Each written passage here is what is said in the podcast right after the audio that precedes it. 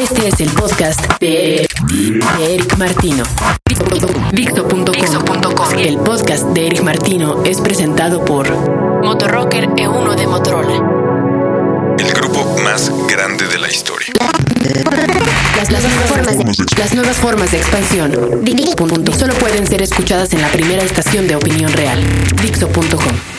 En una plática de amigos hace unos años buscábamos encontrar los grupos que habían cambiado la cara de la música, aquellos que realmente habían marcado la historia y sin los que la música como la conocemos hoy no podría existir.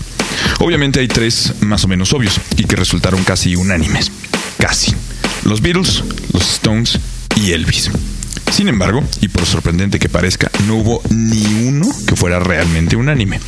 Pero bueno, después de las mayorías de votos obvias, las cosas comenzaron a ponerse interesantes. Por ejemplo, y con muchos votos, aparecieron nombres como Kraftwerk, ABBA y Pink Floyd. Lo que me hizo hablar de esta historia es en sí el fenómeno de que hoy, a finales del 2005 y aproximadamente unos tres años después de haber tenido esta plática, una buena parte de todos estos nombres se mantengan con vigencia en la vida de la cultura musical contemporánea. Madonna acaba de samplear a ABBA en su más reciente sencillo. Paul McCartney colabora con Nigel Godrich, el productor de bandas como Beck, Coldplay y Travis, haciendo uno de los discos más relevantes en la siempre controvertida carrera de Sir Paul McCartney. Kraftwerk hizo apenas hace un año una de las giras más exitosas de su carrera y en diciembre de este 2005 editarán un DVD con lo mejor de su discografía, grabado en vivo durante esos shows alrededor del mundo. Y por último, luego de casi 20 años separados, Pink Floyd se reunió con Roger Waters para el evento de Live Aid, una presentación con fines de ayudar a concientizar a la juventud sobre su papel en la sociedad y la política económica del planeta Tierra. Sin embargo, el señor Waters y los integrantes de Pink Floyd parece que han visto nuevas formas de hacernos invertir en sus mansiones. Gilmore y el grupo editarán a finales de año una versión corregida y aumentada de Pulse, ese álbum que había sido editado en concierto pero ahora en DVD, con el material que ellos presentan en las pantallas en sus conciertos y que nunca ha sido puesto a la venta en ningún formato. Y Roger Waters ha declarado recientemente que luego de tocar para Live Aid con sus antiguos compañeros, él está dispuesto a seguir trabajando de manera armónica con ellos, lo cual despertó el interés de la mayoría de los medios, que de inmediato han dado por hecho que Pink Floyd saldrá de gira. Las palabras de Waters en una entrevista para el Enemy, la revista británica, fueron: El tocar con Pink Floyd desde los ensayos para Live Aid fue como usar un zapato viejo. De inmediato sabes cómo se siente.